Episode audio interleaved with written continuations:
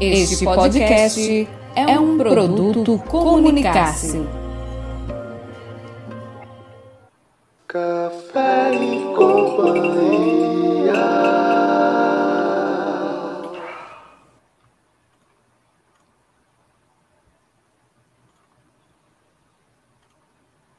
Olá, muito boa noite, sejam todos muito bem-vindos ao mais um programa Café e Companhia. Hoje, na apresentação, eu e Carlita, a bonita, Carla Souza. Seja bem-vinda, Carla. Muito obrigada, Janete. Boa noite, Janete. Boa noite a todo mundo que está chegando, os que virão, que estarão ouvindo também através do nosso podcast. É uma grande satisfação, como sempre, Janete, estar dividindo bancada com você. Ah, você sabe, né, que essa equipe é top. Essa equipe do Café e Companhia, ela é muito preparada. Então, eu quero desejar boa noite a todos vocês que estão chegando, né, para o nosso melhor encontro de segunda-feira. E a nossa transmissão, Carlita, como é que acontece? Sempre ao vivo aqui através do nosso canal do YouTube, programa Café e Cia, claro, você que já está ligadinho conosco, né, sempre participativo aqui através do nosso canal, mas quem está através do podcast pode também acompanhar essa, esse programa todas as segundas-feiras, a partir das 18 horas, através do nosso canal do YouTube, Café e Cia. E você também pode estar ouvindo, né? Quem sempre acompanha através do canal, pode também ouvir através do podcast aí, através do seu agregador preferencial. Só é você juntar tudo aí, PGM Café e Cia, e escuta através do nosso podcast esse programa que é top. E sempre trazendo uma informação, sempre trazendo um tema muito bacana que envolve, claro, o nosso lindo Sergipe, sempre dando esse valor, né? A nossa sergipanidade. Com né? Acho incrível. Adoro. É, eu gostaria até de informar, olha, os nossos convidados já estão aqui na nossa sala de espera, tomando um cafezinho, né? E aí, eu gostaria de informar, inclusive, que no nosso chat, privado já está disponível o nosso link direto para nossa essa transmissão aqui no YouTube. Então, se vocês desejarem compartilhar nos seus grupos da família, dos amigos, da galera da moda, é só, só clicar lá e enviar para todo mundo lá via WhatsApp. Chama todo mundo. Aproveito e vou fazer isso agora, sabe, Carla? Eu vou lá naquela minha listinha de transferência top, infalível. Isso aí, também curto. Já vou, já vou copiar e colar lá e dizer, galera, estamos ao vivo, vem com a gente. É isso aí. Excelente Estamos convite. ao Inclusive, vivo. Né?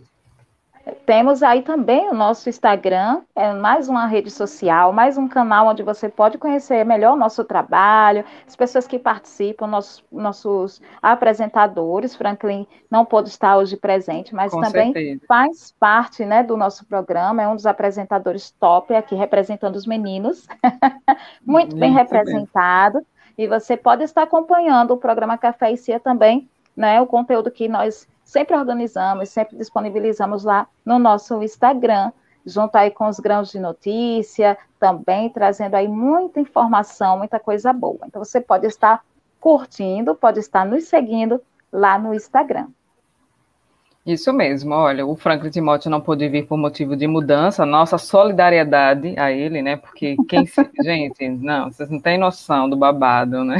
É tenso, né? É tenso. E aí não conseguiu conexão com a internet, ainda essas coisas todas, mas ainda assim eh, estamos aqui, né, firmes e fortes, apresentando e representando muito bem o nosso amigo Franklin Timóteo. Quero Sempre. dizer, Carlita, que a nossa cordelista, a, a, a Emily Barreto, ela que vem de longe, ela que vem de glória, ela que está mais radialista do que nunca. Ela já está aqui nos Total. nossos bastidores. E ela ainda vem, como diz Isabel, se amostrando, porque ela tem um quadro muito bonito, tá? Uhum. E ela faz questão de dizer isso pra gente. E eu gostaria de dizer que eu já quero o meu. Parabéns, seja bem-vinda, queremos, né? Boa noite, Boa noite, meninas. Ó, já vim de xadrez, viu? Vim de xadrez para lembrar a todos que chegamos no mês de junho, né? Adentramos Ah, sim, no né? mês de junho. e hoje Melhor o meu cordel é o melhor mês do ano, Carlinha. O meu cordel de hoje acho. ele é bem breve, né? Só para deixar aquele gostinho de quero mais, porque durante todo esse mês, né? Não só o Gira Cordel, acredito eu que também a programação do Café e Cia vai entrar aí no clima, né? No clima das festas juninas. Então, eu disse o seguinte: chega o sexto mês do ano e a cultura desperta. Todo o país entra em festa e é forró para todo canto. Faz menção a muito santo com reza e devoção. Pedro, Antônio e João manda chuva e faz casar. E o povo tudo a dançar. Um forró, shot e baião. O nosso Nordeste é o berço que embalou toda a cultura e o povo com vida dura entre a seca e a estiagem, tira o cinza da paisagem, veste um vestido florado, em tudo bem humorado e sem negar sua raiz. Sou nordestina e feliz, tenho um orgulho danado. Esse ano o festejo é um pouco diferente, sem reunir os parentes e até sem forró na praça. Mesmo assim, não perde a graça e nem se perde a tradição é forró com prevenção, cada um de sua casa, sem precisar de fumaça para aquecer o coração. Só para dar o início, né? Dos nossos festejos juninos. É a Adoro. época do ano que o nordestino esquece da seca, o nordestino esquece dos problemas e vem festejar. E mais do que nunca a gente está precisando esquecer dos problemas, né? Mas fazer um forró com prevenção, não é isso? Com certeza, é Emily. Olha, nós temos muitas coisas para conversar com você essa semana, porque você causou essa semana, né? Tomou a vacina, fez um ensaio fotográfico, quer dizer, publicou as fotos, né? Além de tudo, já demonstrou, já mostrou aí a bonequinha do seu novo livro, o seu primeiro livro, né? Enfim, uma série de acontecimentos. Menina, você está dormindo de noite? Menina, eu disse, né, que esse mês de junho, ele sempre me traz muitas surpresas, né? O ano passado, a surpresa que eu tive foi entrar no Café e Cia. Né? Eu adentrei no mês de junho. Estava lembrando uh! que foi um ano. Maravilha. um ano que eu faço parte dessa família. Então, todo mês de junho, Deus me dá um presente, né? Em 2019, eu publiquei o meu primeiro cordel, Aí, quando foi em 2020, eu entrei aqui no Café e Cia, né? E esse ano, né, já foi uma série de surpresas. Eu adentrei na Academia Municipalista de Sergipe, representando Nossa Senhora da Glória. E eu do, apareci numa revista, menina, fiquei numa alegria tão grande. Sim, é verdade, eu tinha esquecido desse último detalhe. Eita, apareci na revista Atração, representando aqui também o Sertão. E esse mês é só lindeza, né? Lá para o dia 26 estarei publicando também o meu livro. E depois vou falar mais sobre isso aqui. Então é só notícia boa, graças a Deus.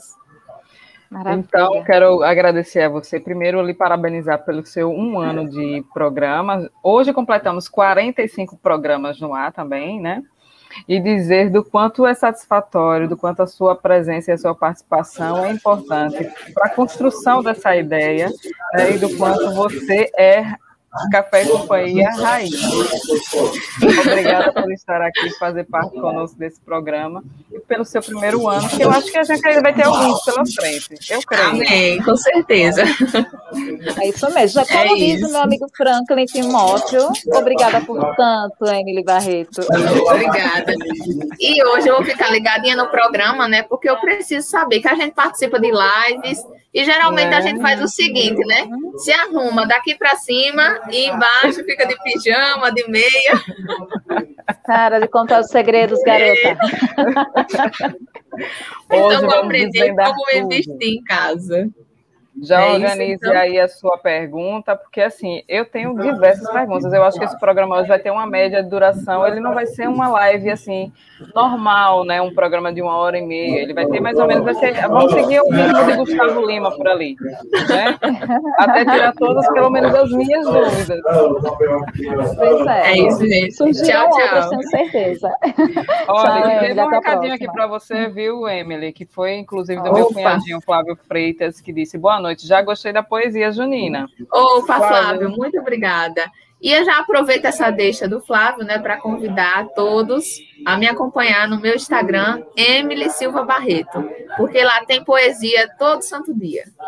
E também lá num um amontoado de versos, né, que é Isso tanto mesmo. no Instagram quanto um canal do YouTube, onde Emily posta também todas as suas uh, produções, né, vamos dizer assim. Isso. Muito obrigada, Emily. Tchau, tchau. E vamos agora sim nos conduzir para né, a temática principal do nosso programa, que se chama Um Novo Guarda-Roupa Pós-Covid. Existe? Será? Né? É uma temática um tanto quanto interessante sob o meu ponto de vista, porque parece que os assuntos de moda eles não parecem tão próximos de nós. Eu não me sinto tão próximo. Você se sente, Carlita?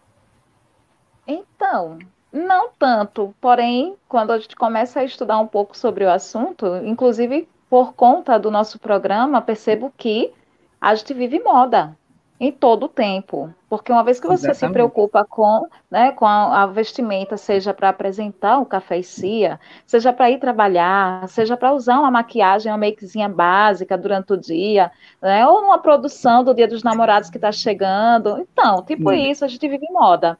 Né? E o que mais a gente vai falar sobre, sobre tudo é hoje. Hoje é o momento de tirar todas as dúvidas, né, Janete? Com certeza. Então, é você que está aí do outro lado também, já se organize, já vá pensando aí nas suas perguntas, porque vem um time de peso por aí, né? Carlita, vamos apresentar Bem, os nossos convidados pode. e a nossa temática?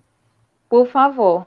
Vamos começar fazendo, colocando né, sempre a introdução do assunto que não há como negar que os hábitos de consumo mudaram durante esse momento de pandemia, Janete, não tem como a gente negar isso. isso mesmo. Assim, então, após um período tão difícil que estamos vivendo em relação ao distanciamento, nessa questão da liberdade de você se produzir, de tomar, de poder jantar e poder usar aquela roupa bacana, aquele salto legal, a gente percebeu que essas coisas hoje mudaram tudo por conta desse momento de pandemia que estamos vivendo. A moda nunca mais será a mesma após a pandemia. Eu acredito nisso. Com os anúncios de vacina, promessas de retorno à vida social e essa flexibilização cada vez maior, claro, com todos os cuidados necessário, necessários, o conceito de se arrumar ganhou um novo significado, principalmente nesses últimos meses, né, com peças mais versáteis, mais confortáveis, né, mais simplificadas, mas claro, sempre buscando estar muito bem vestida e na moda, obviamente. Por isso, casa, o né? nosso né? é, detalhe em casa. Nesse podcast de hoje, nós vamos estar trazendo esse tema: o novo guarda-roupa pós-Covid. A gente poderia até dizer processo de Covid, porque estamos nos adaptando a esse novo momento, né, Janete? Com certeza. E aí vamos é, entender um pouco mais né, sobre esse tema. Então, novas formas de trabalho começaram a se destacar nesse novo mundo pós-coronavírus, como, por exemplo, lojas físicas se adaptando à venda virtual, atendimento unitário e com hora marcada, aumento das vendas online, crescimento de brechós, guarda-roupa compartilhado, maior reconhecimento de marcas nacionais e alta pro procura por peças de qualidade não mais por preço, lojas sustentáveis, venda de máscaras de proteção e etc. Agora a moda passa por um processo de descontextualização, ou seja, que as pessoas em geral consumiam quando tinham algum motivo, como comprar uma blusinha para um evento do fim de semana ou porque estava na promoção. De acordo com o um levantamento realizado pelo grupo Consumoteca, consultoria especializada em direcionar negócios na América Latina, 45% dos entrevistados afirmaram que passaram a usar roupas mais básicas no dia a dia depois da pandemia. Outros 36% também afirmaram que procuram mais roupas básicas para comprar. Isso, no entanto, faz parte de um movimento que já está em curso antes da pandemia, mas foi intensificado pela crise. Ainda não sabemos exatamente o que vai acontecer nem quando isso vai acabar, mas uma coisa é certa: a pandemia está forçando a sociedade a revelar valores e a mudar os hábitos. Então, para entender melhor sobre assuntos, então vamos trazer essa equipe de peso, né, que certamente vai trazer informações importantíssimas para nós. E é com você, Carlinha. Sem áudio. Opa! Agora sim. a gente vai começando a convidá-lo, né? O Altair Santos, seja muito bem-vindo. Ele que acredita que a moda é importante né, que a transformação né, também faz parte dessa, dessa mudança e dessa importância. Ele estudou moda na faculdade CETIC, Centro de Tecnologia da Indústria Química e Textil, do Rio de Janeiro. Ele também trabalhou na empresa Guiz, eu não sei se é assim que se pronuncia, viu? Guess, Nos ajude. Por favor, participou do salão, pode falar? Altair, que salão foi esse? Prete... Oi, Oi, meninas, de boa Paris. noite, tudo bem? boa, Boa noite. Ele É. já desfilou, né? Pode falar, Janete. Eu acho que é prêt-à-porter, alguma coisa assim. O nome francês nos ajuda. Esse negócio é muito chique. A gente não está habituado com esse vocabulário, né? É. Altair, ele já desfilou também suas criações em eventos de moda no Rio de Janeiro e também em São Paulo. Fez figurinos para Cordel Encantado, Cheia de Charme, também a da minissérie Med Maria e para o filme Orquestras dos Meninos. Seus trabalhos já fizeram parte né, de exposições de moda no Brasil, também em Paris e na Itália, ou seja, está no mundo, né? Atualmente, Altair é embaixador do movimento global Fashion Revolution Brasil. A ocupação hoje, ele é fashion design. Topado, né? Seja muito bem-vindo, Altair. A gente Obrigado. continua, continuamos aqui na apresentação, porque continua essa equipe de peso no dia de hoje.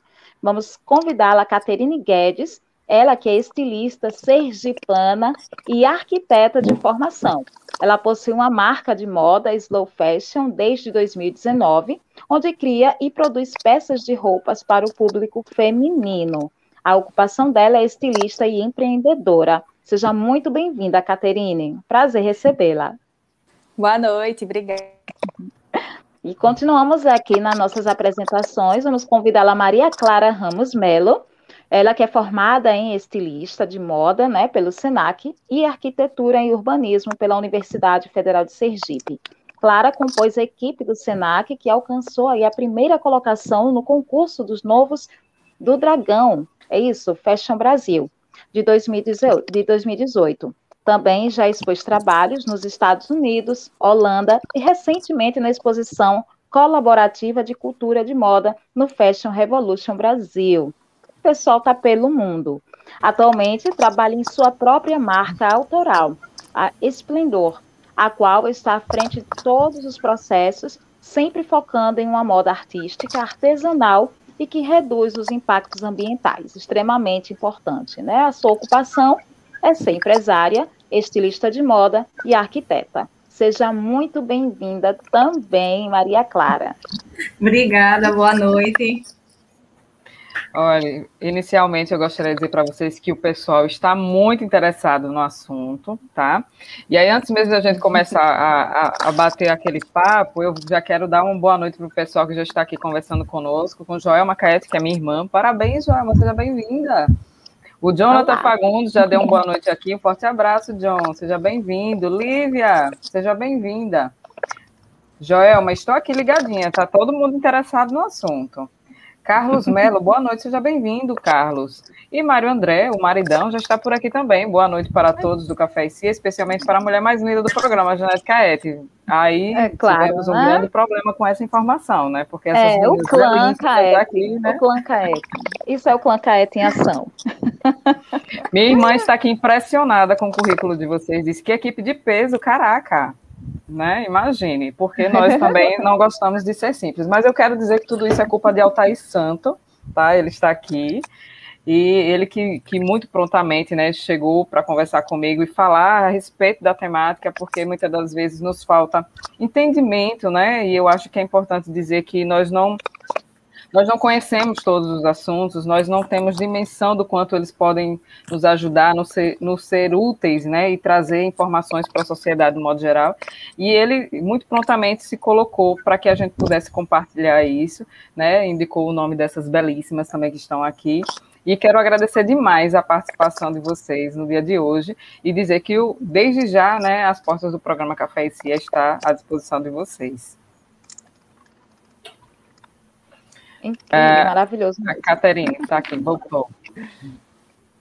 Então vamos lá, né, gente? É, é, é fato que esse, essa é uma temática que, que parece que traz um, um tanto quanto de curiosidade, porque assim a gente está vivendo um momento não pós-Covid, né? A gente não sabe quando esse momento pós-Covid vai acontecer, ao tempo que já anunciamos lá no nosso, nosso breve preâmbulo que já sofremos algumas adaptações em função desses novos formatos, né? De, de, encontros sociais que não, não somente os encontros, mas a forma como a gente tem se organizado na nossa vida de modo geral. E aí eu gostaria de direcionar a primeira pergunta, viu, Carlita? É, Para todos vocês, né? E ser criativo é uma característica muito importante no ramo da moda. Como e quando surgiu essa inserção no mundo da moda de vocês? Eu vou, vou aproveitar a Altair, que já está aqui em cima. Né, Altair, por favor, responda e logo em seguida a gente traz as meninas. Certo, tudo bem. Janete, mais uma vez, vocês me ouvem bem, né? Sim. Sim. Pronto. Sim. Então, é, muito obrigado o, o programa, vocês meninas. Eu estava assistindo também o, a poesia do Cordel Encantador. A gente, a nossa identidade, nossas raízes de, a, de nordestino, né? Dos nove estados do Nordeste, isso é muito importante, né? É, vocês falaram aqui muito bem, vocês duas, ah, tanto eu como a Caterine Guedes e a Maria Clara da Esplendor, a gente é do mundo, mas assim, o, o nosso o nosso mundo, a gente tem um porto seguro, e é, é, é Sergipe, né? A gente é nordestino, e eu levanto muito essa bandeira, no sentido, é, eu posso estar aqui em Paris, em qualquer lugar do mundo, enfim, mas vamos lá. É, com relação à criatividade, como é que eu me encontrei, né? É, vou tentar também ser breve, porque vocês sabem que eu gosto muito de falar, as meninas também já me conhecem. É, é tudo muito difícil você fazer moda e, assim, agradecer mesmo é, esse espaço, porque quando a gente pensa em fazer moda no Brasil, só no final da década de 90, isso lá para 94, para 95, que o MEC ele vai reconhecer a primeira escola de moda desse país, que vai ser Santa Marcelina, em São Paulo. Então, quando a gente pensa em fazer moda, nessa criatividade, isso é tudo muito novo né? Não é tão novo assim, mas a gente já tem já um, um calendário. Então, assim, eu, eu, tive que sair do meu estado, por mais que eu tenha essa paixão pelo Nordeste, mas sempre levando na mochila, na, as minhas nas lembranças, no, nas minhas janelas fechadas do meu inconsciente, sempre levando a minha identidade, a minha origem, porque isso é que faz a, a, a mudança do, do, do, seu criativo. Né? É você sempre estar tá olhando para dentro e fazer essas reflexões acerca de onde você veio, né? da, da sua origem. Então, a, a, minha, a minha história, o, o, meu caminhar com moda foi realmente um pouco difícil, porque eu tive que sair do meu estado, a família, amigos, e durante quase 10 anos eu morei no Rio e realmente, de fato, me formei no CETIC, que até hoje é um centro de referência da América Latina no Brasil. E ah, logo depois que eu me formei, eu fui trabalhar na Guess, que é uma empresa que tem nos Estados Unidos, e foi uma experiência fantástica, onde eu eu consegui desenvolver bastante coisas bacanas e logo depois eu fui alçando voos mais altos, né? Eu fui realmente para Paris, eu participei do Salão do Preta-Porter de Paris, estavam brincando aí, porque a palavra preta-porter significa exatamente pronto para ser vestido. É uma roupa né, que antecede a alta cultura, que é a alta costura, que é uma coisa feita sobre é, medida específica para uma pessoa, né? E a gente tem aí outra nomenclatura chamada fast fashion, que é essa moda muito veloz, enfim, mas acho que depois a gente entra aqui nesses conceitos, né, vou deixar as meninas falar um, um pouquinho, mas assim, a, a, minha história, resumindo, ela, ela parte desse olhar de deixar é, a Sergipe e durante 10 anos no Rio de Janeiro, depois eu volto e hoje eu fico feliz de estar aqui e compartilhando esse momento uh, com essas meninas que são profissionais incríveis. Eu, eu, tenho um carinho, uma respeitabilidade muito grande pelo trabalho que elas desenvolvem. Eu acho que elas estão aqui é, não só pelo currículo, não só porque elas são belíssimas, como você falou, maravilhosas, mas porque realmente elas têm um potencial incrível. Elas são uma, uma geração que, que realmente já está provando né, essa, essas questões de sustentáveis, essas questões de, de, uma moda mais consciente, e elas vão poder falar um pouquinho sobre isso. Elas realmente são, são incríveis, essas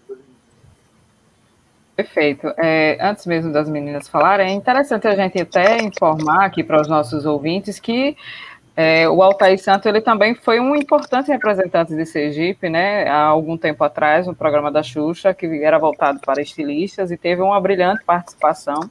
E isso é motivo de orgulho até hoje, né? E, e é importante lembrar, porque as pessoas que trazem, que nos representam, né, que levam o nome de Sergipe, precisam ser lembradas e precisam é, que a gente também lembre dessa importante e brilhante participação.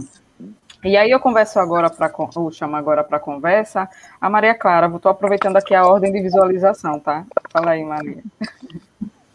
Então, boa noite, gente. Queria agradecer o convite por estar participando do programa.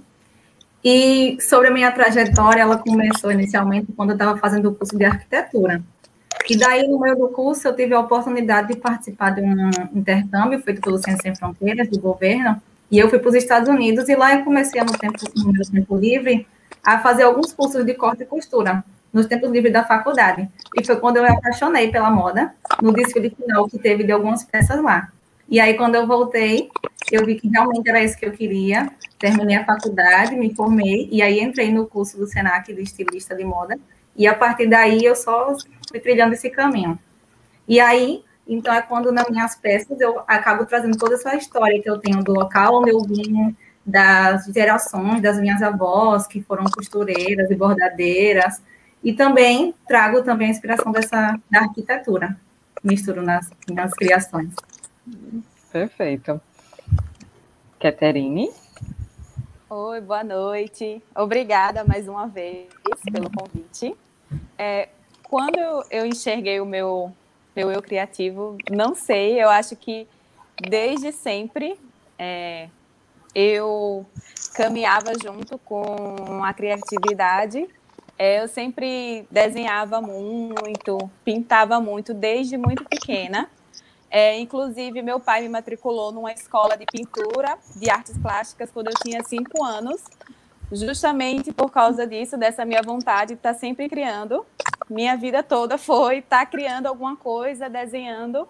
É, eu desenhava muito roupa quando eu era criança também. E, a, e quando entrei na adolescência foi a mesma coisa. Só, eu até tive vontade de. E eu sempre tinha ideias de roupa, é, gostava muito da, dessa parte de moda e de criação de moda, só que eu é, tive vontade de aprender a costurar também, com uns 15 anos mais ou menos. Ninguém da minha família costurava, não, é, minha mãe também não costurava, não sabia. E mais ou menos com uns 16 anos eu resolvi deixar esses meus planos com moda de lado para tentar um vestibular de arquitetura porque eu também sempre gostei muito de arquitetura. Eu cresci na arquitetura praticamente também, porque meu pai é desenhista, trabalha com um arquiteto aqui, ele é desenhista técnico. E a minha vida foi isso, criação. É, sempre estava do lado do meu pai, vendo projeto de casa, perspectiva. Eu sempre estava pintando, desenhando alguma coisa e acabei ingressando na faculdade de arquitetura por não ter uma opção de moda, fazer um curso de moda aqui em Sergipe. Aí eu passei no vestibular e acabei me formando. E foi o, o, a mesma coisa de Maria Clara. Depois de formada, trabalhei três anos e a, o Senac abriu a primeira turma do curso de estilista e eu achei que seria a minha oportunidade de entrar nessa área que eu sempre, que eu sempre tive vontade sempre.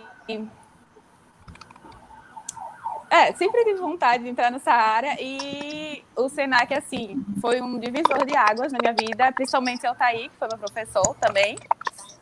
Então é isso, eu acho que desde sempre eu estive de lado com o meu eu criativo. acho que é isso. O importante é que você encontrou, né? Que você é organizou. E o que eu acho interessante nessa conversa aqui é que todos nós temos um pouquinho, a nossa vida se relaciona com o Senac de alguma forma, né? Uhum. E, de fato, também o Senac foi importante na minha vida, enquanto divisor de águas profissional. E essa, essa conversa já fica para um outro dia, mas é importante falar sobre essa relação. Carlita também, né, Carla?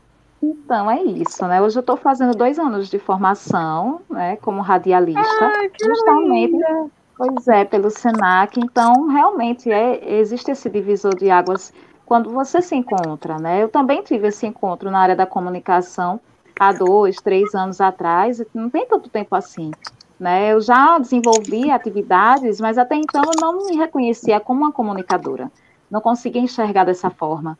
E com a oportunidade de encontrar pessoas assim como é, Janete, né, como outros profissionais, a Dani Ferreira também, eu consegui começar a ver é, é, é essa questão da comunicação como uma forma profissional e usá-la isso, claro, ao meu favor e fazendo e tendo o prazer de fazer aquilo que a gente ama. Então, quando vocês falam desse, dessa uh, descoberta do criativo, do eu, do eu criativo, percebemos assim o amor que, que existe dentro dessa profissão. Né? Não, é, não é só algo para ganhar dinheiro, é realmente uhum. desenvolver o prazer numa arte, porque a moda é arte, né? E poder desenvolver isso e trazer alegria para tanta gente, seja num trabalho arquitetônico dentro da moda, seja desenvolvendo essa criatividade ensinando, né? O Thaí, ele com certeza né, tem muito a ensinar, inclusive temos muitas dúvidas no dia de hoje, né, Janete, para tirar. então, vamos aproveitar esse momento para realmente explorar de vocês tudo que vocês têm a nos oferecer. Então, prazer é imenso tê-los aqui no nosso podcast Café e Cia. Isso mesmo. Olha, vou aproveitar o ensejo. A Sandra Ribeiro já está aqui participando também, dizendo boa noite, Café e Cia valorizando os nossos talentos da terra. Parabéns. Ah, eu estou me sentindo altamente, é, cumprindo um papel altamente social hoje, sabe? De verdade, porque é, eu não só, eu como né, toda a equipe do Café e Cia, porque a gente percebe que os espaços no, no, no, na grande mídia em Sergipe, eles são um pouco fechados, né? A gente não consegue trazer um grande debate de assuntos diversificados, como a gente tem esse espaço e a gente pode, inclusive, além de dar o espaço, aprofundar as temáticas, como é possível fazer aqui. Então, desde já, eu já estou me sentindo muito altamente satisfeita por, pela presença de vocês aqui. Mas eu acho que a conversa não é por aí. A conversa é a gente tentar esclarecer e trazer todo esse conteúdo para o pessoal hoje. E eu, de fato, tenho muitas perguntas. A primeira delas é, né? Quer dizer, a primeira já foi executada, mas vamos para a segunda pergunta. Carlita, se você quiser também, fica à vontade, porque eu já perguntei, né? Muito bem. Eu quero é, já direcionar essa pergunta, saindo um pouquinho do roteiro, direcionar para Maria Clara, trazendo essa questão, né? Como a gente é, trouxe né, dentro do, do, seu desenvolver do trabalho na moda em relação aos impactos ambientais, essa preocupação, de onde surgiu, né? Essa preocupação de unir a moda, tendo todos esses cuidados, também a utilização do artesanal. Conta pra gente como que você conseguiu conciliar a moda, trazendo é, esse cuidado e essa preocupação também com o meio ambiente. Então, quando eu fui abrir a minha marca, eu comecei a pensar o que eu faria com os tecidos que sobravam, com os retalhos que sobravam, e eu iniciei pensando como eu faria para minimizar esses retalhos. Porque antes disso, quando eu estava fazendo um, curso para poder abrir a marca, eu trabalhei num ateliê e via que sobrava muito retalho e que era desperdiçado, que a gente simplesmente jogava fora e não fazia nada. E aí foi quando eu comecei a criar nas primeiras peças é, peças que usassem esses, esses retalhos no próprio design.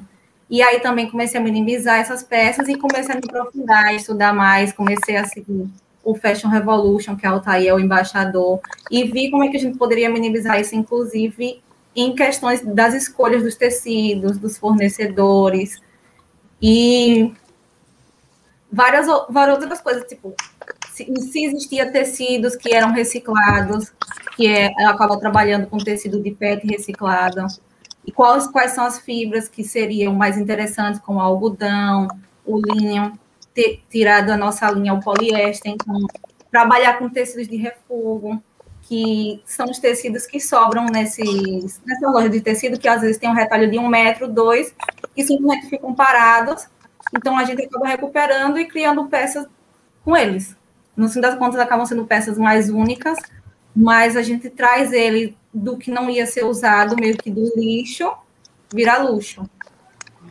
Vou aproveitar o ensejo que você já falou sobre o assunto, né? Vamos falar sobre a exposição da sua peça lá no Fashion Revolution e explicar um pouquinho o que é esse evento, né? Então, o evento da exposição foi um, um evento que o próprio Fashion Revolution fez para valorizar a, as culturas locais.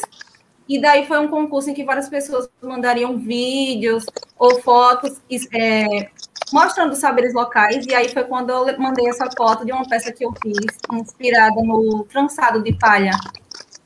Sim. Da, daquelas bolsas, dos, dos chapéus, e daí de pirambu. E Sim. daí a gente mandou para o concurso para para ver se ele selecionava, a gente acabou sendo selecionado e ficou meio que um mês, um mês e meio lá em exposição. Em exposição online, virtual. Perfeito, isso. E, e é, é, muito bacana olhar para essa foto, porque a gente tem várias representatividades do, do que é ser sergipano nessa foto, né? E aí eu vou, vou tomar a frente, viu, Maria Clara, e falar um pouquinho dessa foto especificamente. Primeiro, falar do orgulho da minha assessorada, né? O Winnie, nessa foto, a sergipana, a cantora Winnie Sergipana sergipaníssima, que também traz uma representatividade, inclusive, né, para o nosso estado, da, da potência da música sergipana falar das meninas né, do, do trançado lá de Pirambu, que, se eu não me engano, é da, de Santa Isabel. De Alagamar. De Alagamar, né? Aquela região ali trabalha muito com esse material trançado proveniente de, de, um, de, uma, de uma planta que nasce no meio das lagoas, né? Que é o. Eu vou esquecer o nome da planta, mas assim, do uricuri, né? E Além de tudo, é, essas fotos também foram retiradas, se eu não me engano, em Lagoa Redonda. Isso. Né? E trazem toda uma representatividade do ser sergipano e, e, e o quanto isso é bacana para a gente, né? Eu acho que esse é um tipo de trabalho que a gente merece sim exaltar e dizer o quanto foi importante a sua, a sua criatividade o quanto isso nos representa e o quanto foi bacana isso, né? Os sergipanos precisam conhecer, precisam valorizar. E, e, e, bacana demais, parabéns mesmo. Eu acabei tirando a Maria Clara da live, obrigada. Mas a, parabenizar mesmo por esse por essa iniciativa, né, pela criatividade e pela representatividade. É isso. E também a preocupação com o meio ambiente, que é excelente. Eu acho que é é um olhar diferenciado, né, e perceber que profissionais na moda têm essa preocupação, né, esse, esses, é, essas observações que se fazem toda a diferença no final. Como você mesmo disse, Maria Clara, acaba sendo peças únicas e que, claro, valorizar ainda mais o trabalho que você realiza e, claro, o nosso lindo Sergipe. Maravilhoso. Obrigada.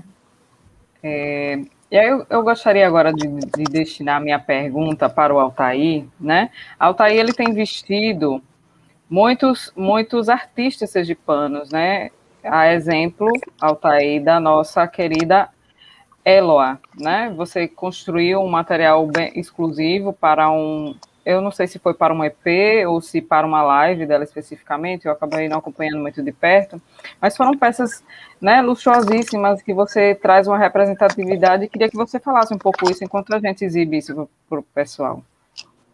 Certo. Uh, só um, é, complementando o que a Carla perguntou para a Maria com relação ao Fashion Revolution, que é um movimento global ele, ele surgiu por, pela necessidade que aconteceu, isso se a gente for pensar, em pleno século XXI, em 2012, 2014, um acidente terrível numa fábrica lá em Bangladesh, lá na Índia, e foram mais de 100 mulheres que eram costureiras que morreram nesse acidente, nesse prédio.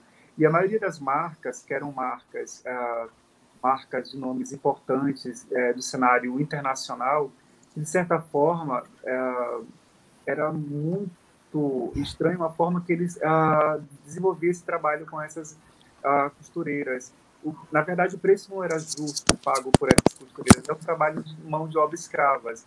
Então, depois desse acidente, surgiu esse movimento é, mundial ele veio para o Brasil. Quem trouxe esse movimento do Brasil foi a, a a Fernanda Simon. Hoje ela é diretora de sustentabilidade da revista Vogue Brasil. E pelo segundo ano, eu fui aqui, a cada ano eles escolhem em um estado da Federação Brasileira um embaixador para desenvolver e para pensar ações é, sustentáveis, ações uh, de comunicação, ações que voltadas realmente para a moda e para o meio ambiente e para a consciência uh, de inclusão. Né? E eu fiquei muito grato pelo segundo ano consecutivo, eu fui, eu fui uh, escolhido novamente para para segurar essa bandeira, que é uma responsabilidade muito grande do, do Fashion Revolution. E aí, uh, Janete, você está perguntando sobre essa. Eu fiz, na verdade, esses foram uh, os dois últimos trabalhos que eu fiz é, com uma pessoa mais próxima, porque atualmente é, eu, tô, eu estou ainda no Senac uh, desenvolvendo essa parte uh, de projetos, essa parte é, voltada ao educacional. Aí aqui a gente tem esse exemplo dessas duas profissionais hoje, ex-alunas, egressas dessa instituição, tem esse trabalho ímpar, esse trabalho singular que está mostrando realmente para o mundo e o quanto que elas são criativas, né? Uh, então a ela, ela me convidou, a equipe dela de São Paulo, ela mora em São Paulo atualmente, para dois momentos muito importantes da carreira dela. Inclusive, um vai estar tá aí em primeira mão, que ninguém viu. É um furo de reportagem aqui no seu programa.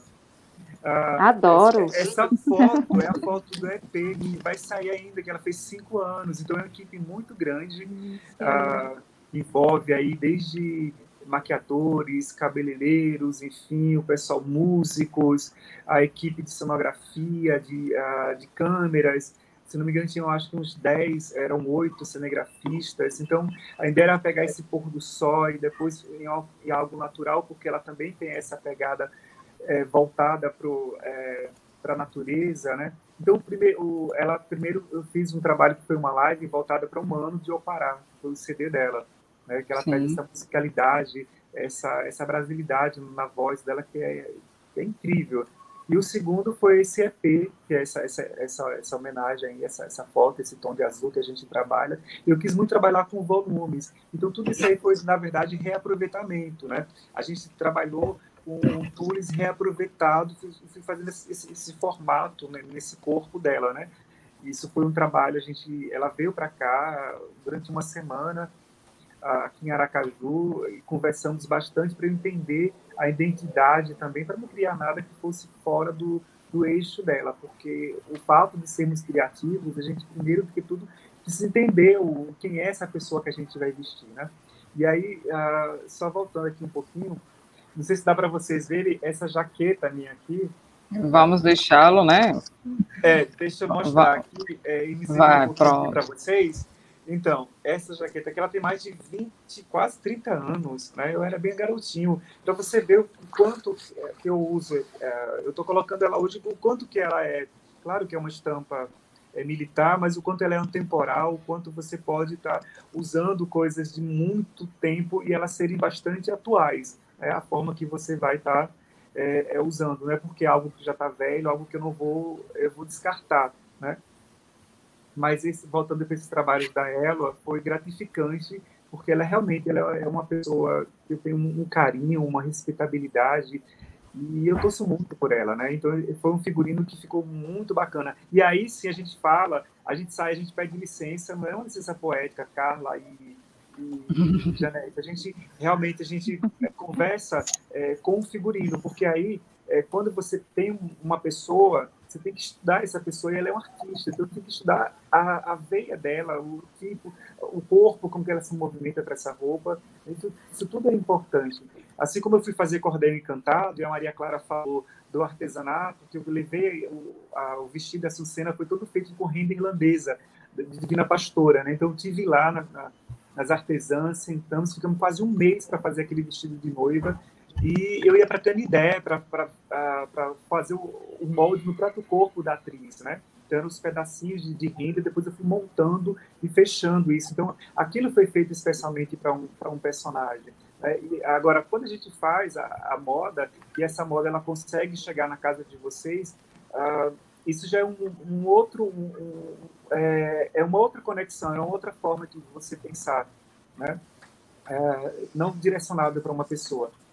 Eu não sei se ficou claro para vocês agora, ficou um pouco confuso, porque eu vou falando de várias coisas e vocês me cortem.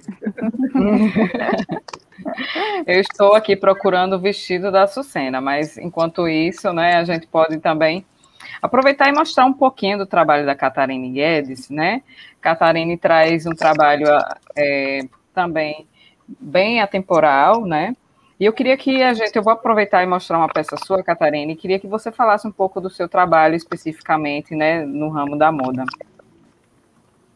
Só me dê dois minutos. Uhum. Sim, é, como você fala. Ah, tá bom. Não, mas pode falar. Posso? Então, eu tô eu com minha marca Slow Fashion desde 2019. E eu trago muito esse conceito do que você acabou de falar, de peças atemporais, já nessa questão da, dessa pegada que o slow fashion tem, de ser uma moda consciente, da gente não, não produzir roupas que sejam para serem descartadas, né? Para elas terem uma vida útil maior, elas têm um design que você pode usar durante anos e sem contar a qualidade da, da peça, porque se ela não for uma roupa de boa qualidade, ela não vai durar. E é isso, a, as roupas que eu produzo têm essa pegada. Eu trabalho muito com volumes também. Eu, eu e Altair, a gente gosta de um volume, né, Altair? então, e é, é minha e a minha marca é voltada para o público feminino, tá? A Maria já produz para o público masculino também, ela tem essa essa pegada assim masculino feminino. No meu caso é só o feminino.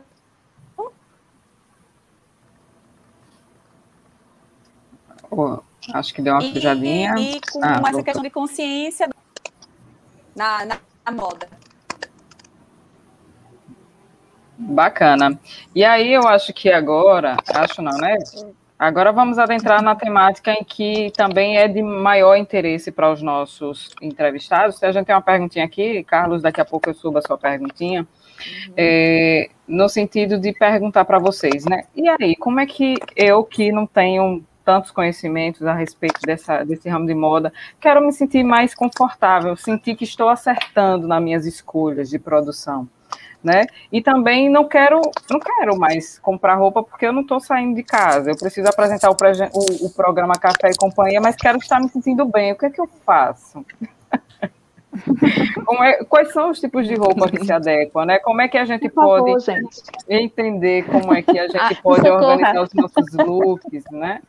Como é que, qual, por favor, me ajudem. Qual help que vocês podem nos dar? O a gente está no momento do conf, né?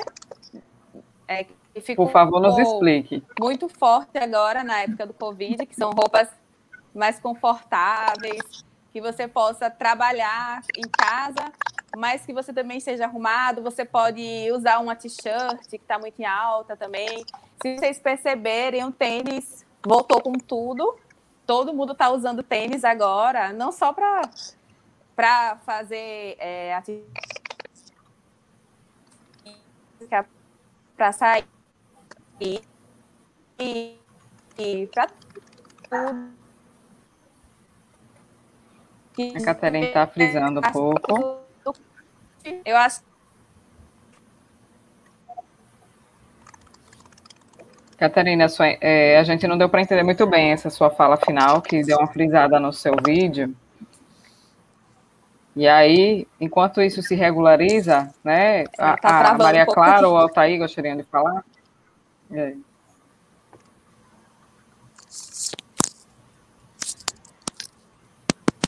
Hum. Maria, pode falar. Posso falar? Pode. Então, acho que uma coisa que as pessoas também estão usando mais na, nessa pandemia, como a gente fica muito tempo em casa e acaba trabalhando dentro de casa, está usando mais pijamas, as pessoas estão procurando pijamas que você que sejam arrumados, que você possa estar dentro de casa e ao mesmo tempo aparecer aqui numa live e a parte de cima tá linda e ninguém percebe o que está por baixo. Sim. Que nem eu tô de pantufa. Mas, Mas, por exemplo, no, no, para um trabalho especificamente, né? Eu fazer uma apresentação de programa, um trabalho mais executivo, mas que seja executado de casa, isso talvez não, não vai soar um tanto quanto desleixado? Então, eu vi algumas marcas agora surgindo com essas peças mais especializadas em, em pijamas arrumados, né? Pijamas que você possa ir para a rua.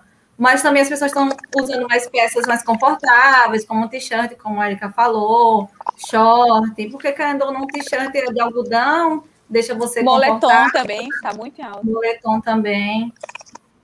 Porque tá arrumado, tá confortável, você não fica se apertando todo, né? Entendo. Altair, gostaria de complementar algo? Então, eu, eu concordo com as meninas aqui, tá, Janete Carla?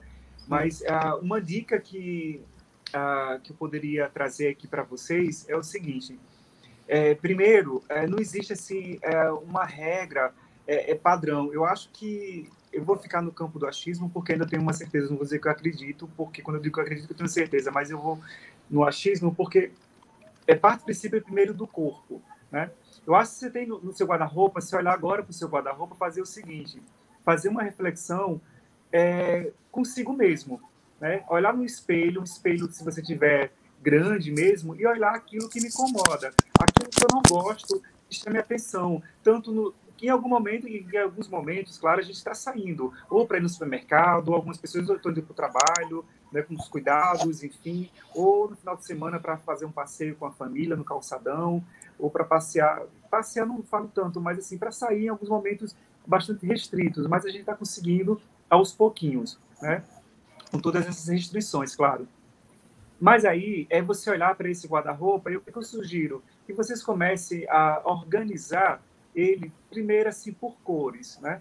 Quais são aquelas cores é, de cor primária, secundária, terciárias? É tudo que for preto eu boto lá atrás, as cores fortes, vermelhos depois, os tons de bege, tons de terrosas, tons pastéis, até chegar aos tons clarinhos, brancos.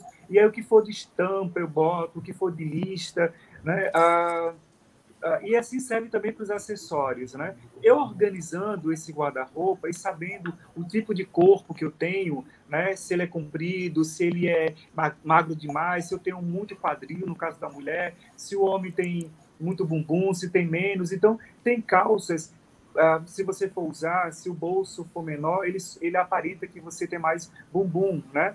E aí, eu lembro que eu fiz uma calça que... Uma informação importante essa. Super. Né?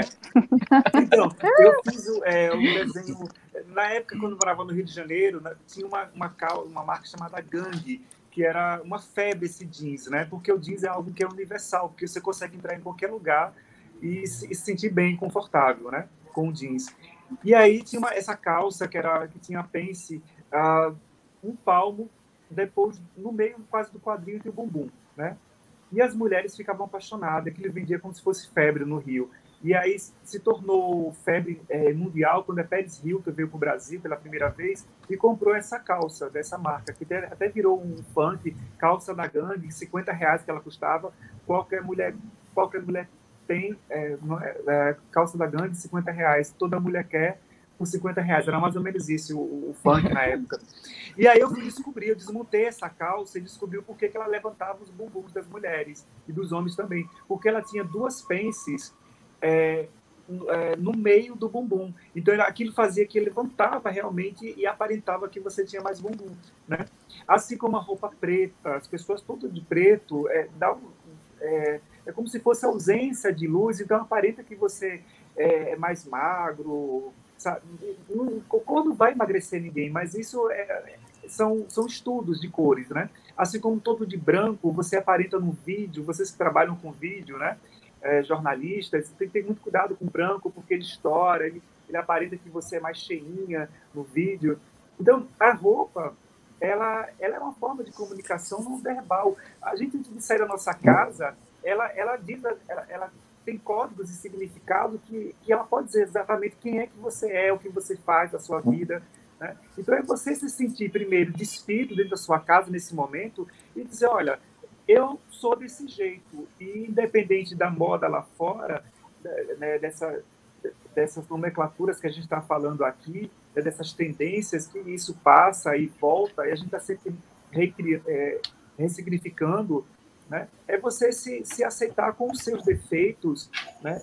E hoje a moda está sendo mais, é, mais justa no sentido que está absorvendo e abrindo essas portas para esses corpos, né? A própria Maria Clara mesmo, eu vi uma matéria num jornal, não lembro, que ela fez uma coleção que tinha uma trans, se não me engano, e tinha uma pessoa com deficiência, que não tinha uma perna, né? Então isso é muito bacana, né? Quando você vê que essas pessoas também são são pessoas que se vestem, e não é só aquele corpo que a gente vê numa revista incrível, maravilhoso, todo trabalhado em Photoshop, que a gente sabe que isso existe também, né? E, e é isso, eu, eu, eu parto desse princípio, é olhar para o meu guarda-roupa, é, olhar as peças que eu tenho e de que forma eu posso combinar essas peças, né? E até você recriar mesmo, brincar. A gente está num momento que às vezes tiver de surtar, sair de, como é que fala, de ah, na, padaria, na padaria, ou é, de lingerie, ou com uma pantufa. Poxa, que saia, que vai ser bem legal, vai ser, vai ser gostoso isso, sabe? Uma das mulheres mais ricas de Paris, a, a, que ela fez um livro Como Ser Chique em Paris, né?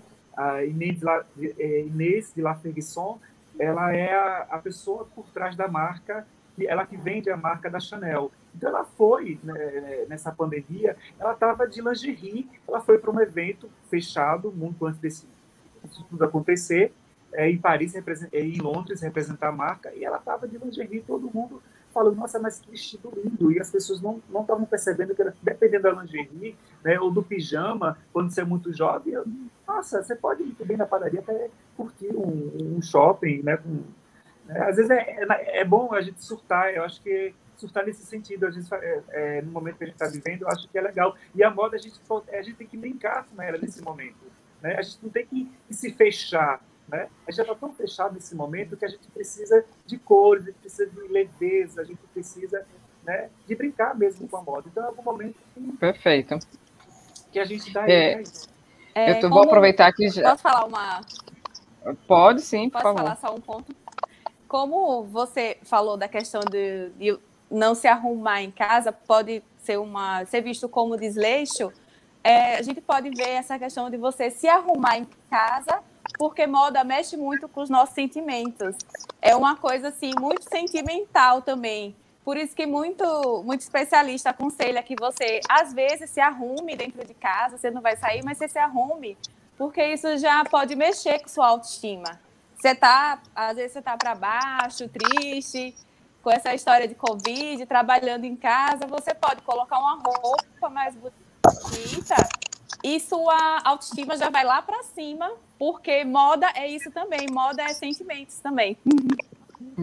Com certeza, e você falou muito bem a respeito disso. Uhum. É, é, Segunda-feira é o dia que eu me sinto melhor em casa, né? Porque eu apresento café Uhum. com manhã, sou obrigada a dar uma melhorada. Porque Bota aquela senão- maquiagem, né, Janete? Tem dias que eu saio na porta até os meus vizinhos se assustam, né? O que foi que aconteceu? Uhum. Tá tudo bem? Tá tudo bem, é só não piquei o cabelo. Fora que moda é o jeito que a gente se expressa também, né? O jeito que a gente está Uhum. confortável. A gente também tem que vestir o que a gente gosta e não ficar seguindo também uma regra. né? É, Uhum. Isso. Exatamente isso. Se sentir Vou bem, né, aproveitar- com o que está usando.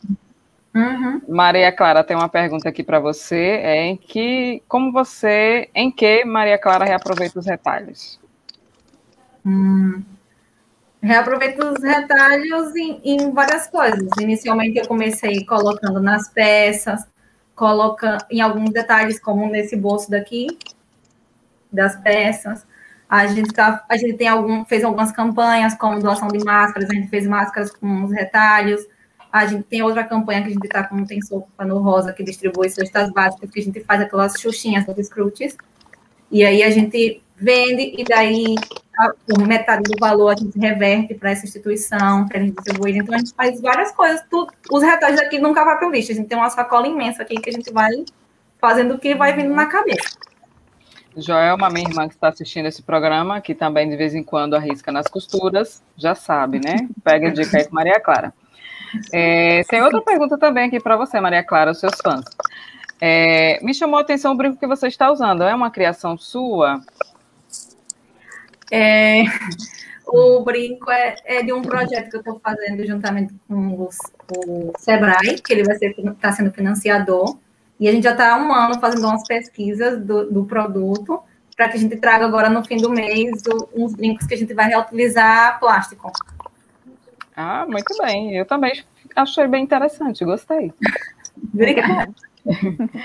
Tem uma pergunta aqui de um outro nosso telespectador, ouvinte e internauta, que é do Wellington, que está sempre participando conosco. Obrigada, viu, Wellington, por mais essa participação. Ele disse: sou professor e me arrumo da cintura para cima por, cau- por conta das aulas virtualizadas. Será que essa forma de se vestir vai se tornar tendência de moda para o convívio externo, social?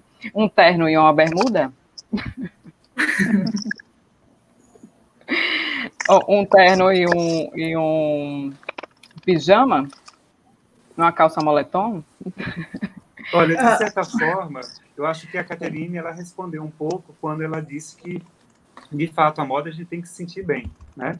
É, uhum. Mas a gente também tem que ter um certo cuidado, mesmo estando em casa e por ser professor, né, professor, que eu também eu, eu, eu, me coloco nesse lugar nesse momento agora. Sim, claro, com toda a razão. A gente pode estar distraído e são várias aulas, a gente, né, eu já ouvi situações aqui de professor que estava só de cueca, e fica em pé, e os alunos, e o aluno. É um momento que a gente está realmente na nossa casa, no nosso quarto, à vontade, na nossa sala, e aí tem um filho pequeno que passa na frente da tela do computador, e tem um cachorro diálogo, e aí tem conferências, então a gente tem que. Aí a internet que cai, a gente não sabe se o professor derrubou porque a aula estava chata, se o aluno derrubou.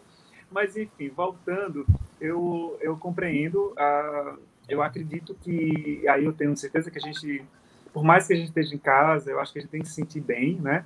E eu acho que o terno, o terno não foi uma coisa pensada para o nosso, nosso clima, né? essa coisa que veio importada é, da Europa, dos Estados Unidos, e a gente mora num país tropical, que é quente, gente. Eu botei isso aqui porque realmente eu queria mostrar para vocês que tem mais de 20 anos que eu tenho essa peça.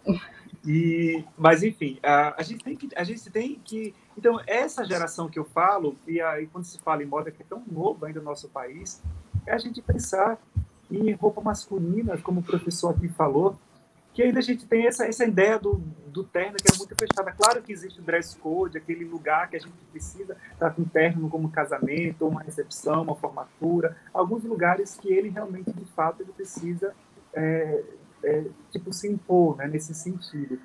Mas não sei se as meninas querem é, é complementar, mas a gente tem que ter cuidado em casa e principalmente quando a gente estiver dando aula com a parte de baixo. Eu acho que não, não vai virar moda para a gente levar isso para os ambientes externos, mas creio que as marcas vão começar a se adaptar e a se inspirar nisso para trazer peças arrumadas e que sejam confortáveis. Ah, com certeza. Isso. Eu tenho uma coisa que a Altair falou que me chamou bastante atenção, tá? Vira e mexe, eu tinha. É, comprava roupas um pouco mais com, com tecidos melhores, né, que acabavam, por certa forma, né, durando por muito mais tempo, isso acabava me incomodando, porque eu já me vi em diversas fotos, em vários anos, em momentos diferentes com a mesma roupa. porque eu não tinha o, o, o, vamos dizer assim, a habilidade de repaginar aquela mesma roupa, e eu acabava doando, porque eu já estava me sentindo incomodada de usar tanto a mesma roupa, apesar dela estar novíssima.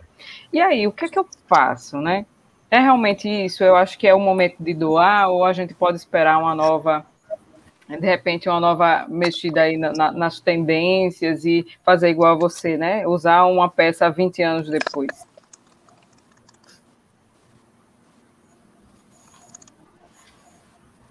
Ah, tá aí? Ah, pensei que era para Maria.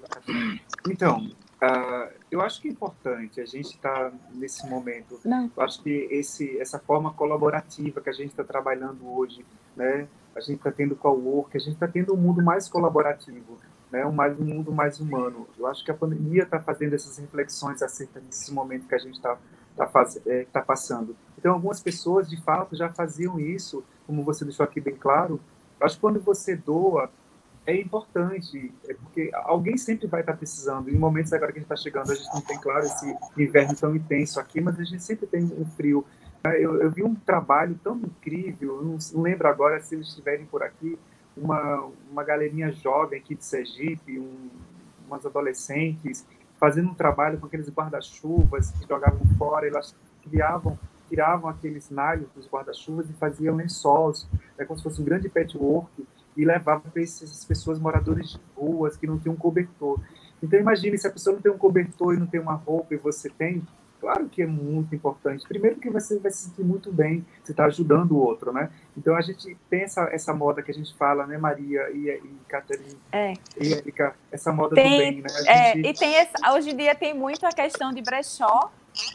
Tu vende no, no brechó, coloca no brechó, tem site de revenda tu, é, você não quer mais a peça, você coloca num site online de revenda. Muita gente compra roupa usada online hoje em dia. É uma coisa que está muito em alta. É, você doa, é, bota num site de revenda, coloca em brechó. Você pode customizar. Você, se ele for um vestido, você pode fazer uma blusa, uma saia. assim, hoje em dia tem N opções do que você fazer com uma peça sua boa que você já enjoou. Entendeu? Maravilha. Gente, nesse bate-papo agora que eu estou amando, né? Aproveitando para tirar minhas dúvidas, quais peças poderiam servir de coringa? Eu acho que tem tudo a ver, né, com essa questão de customizar, mas qual peça eu posso enxergar como coringa? Vamos. Ai, meu. Uma, uma boa calça de alfaiataria, uma blusa de botão. É uma blusa de botão. Que você pode usar solta, você pode acinturar uma blusa de botão. Calça de alfaiataria também. uma- básico. É. Vestido básico, você bota uma jaqueta, você bota um cinto. Se usa muito lenço também, você coloca um lenço em cima ou um lenço na cintura. Coisas Olha, neutras são bem fáceis. Janete adora lenços. Então, Eu também tem adoro muito- lenço. né? Então, tem essa coisa da sobreposição também, né? Que está sendo muito utilizado. Uhum. que eu acho bastante interessante colocar uma blusinha jeans, embaixo você pode botar uma blusa de manga longa, né? E se for, eu tenho uma blusa mesmo, como a Altair estava falando, ela é de renda branca e ela era da minha mãe. E eu não consigo me livrar dessa blusa porque minha mãe usava quando era nova, ela passou para mim e ela é maravilhosa. Então, é, eu fico buscando formas de utilizá-la porque é uma peça que não envelhece. Ela é Uhum. linda É. sabe? Então a gente fica tentando buscar essas peças coringas para trazer esse Uhum. diferencial e, claro, tá sempre na moda. Por isso a minha Isso. dúvida. É.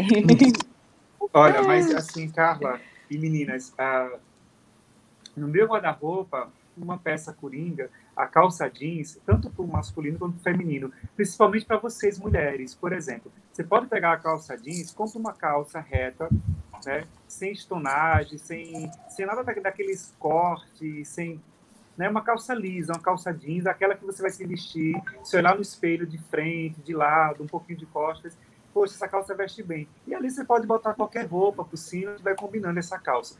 Como a calça jeans e o jeans por si só, ele é um, ele é um tecido que dura muito tempo, vai resistir muito tempo, durante muitos anos, você pode começar por embaixo. Ah, já está ficando velha, eu pego a parte de baixo dela, nas laterais, e vou abrir na parte da costura e vou pegar um tecido mais ou menos com 5 centímetros e faço um triângulo e já faço uma boca de sino ajustado, já tem algo diferenciado. Depois eu posso tirar aquela boca de sino, posso ajustar a calça, fazer ela mais justinha.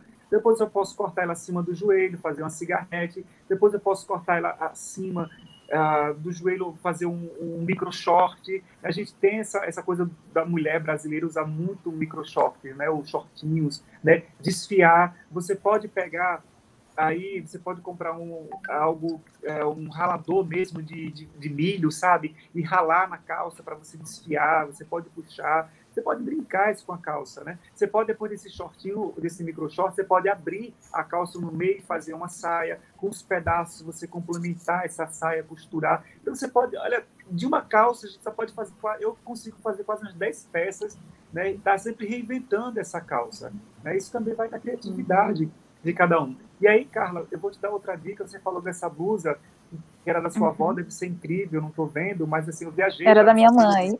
Da sua mãe, desculpa. Isso. Eu viajei de renda. Você pode pegar, por exemplo, a gente tem um mercado aqui, aqui que vende aquela, aquela parte ali que vende é,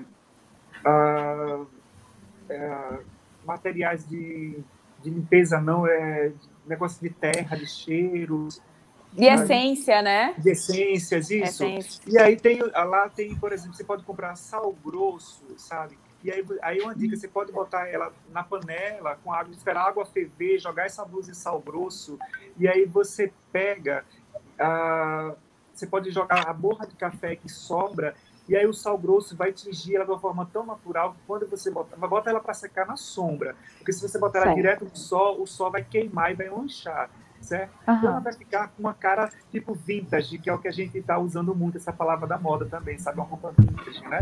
Que é uma roupa que não é brechó, porque às vezes brechó o povo não quer comprar porque tipo, alguém já usou e não gostaria de usar. Mas isso é um- uma outra parcela de pessoas que precisam mudar essa consciência, né? Esse, esse, esse, esse, esse outro pensar consumir.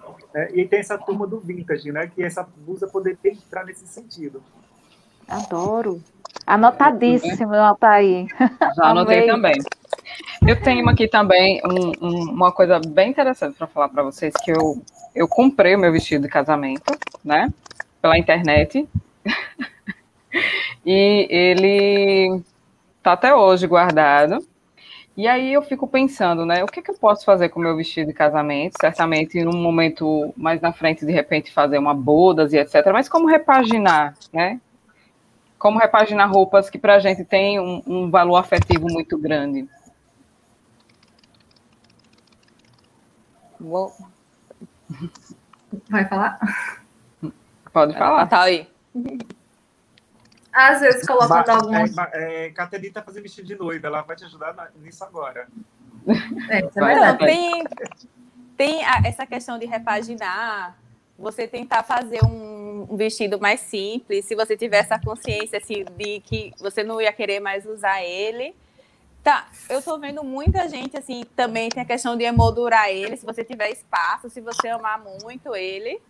Mas assim, você para não deixar ele guardado, seria bom você repaginar e deixar ele para outra ocasião muito especial também. Deixar ele mais adaptável. Se essa é a sua intenção de tirar ele da, daquela, daquela caixa de dentro do guarda-roupa. É, ele tá lá, o bichinho. É. é, Maria Clara. Eu acho que você ia falar. Não, eu ia falar que as, talvez tingir ou remodelar mesmo. Eu já vi uhum. em alguns programas pessoas que pegam um vestido de casamento e, e, remodelam em uma outra peça que você usaria o tempo inteiro. Ou uhum. até guarda para as gerações futuras usarem. É uma. E tem uma perguntinha aqui para você, né? Como é que faz para ajudar na sua campanha?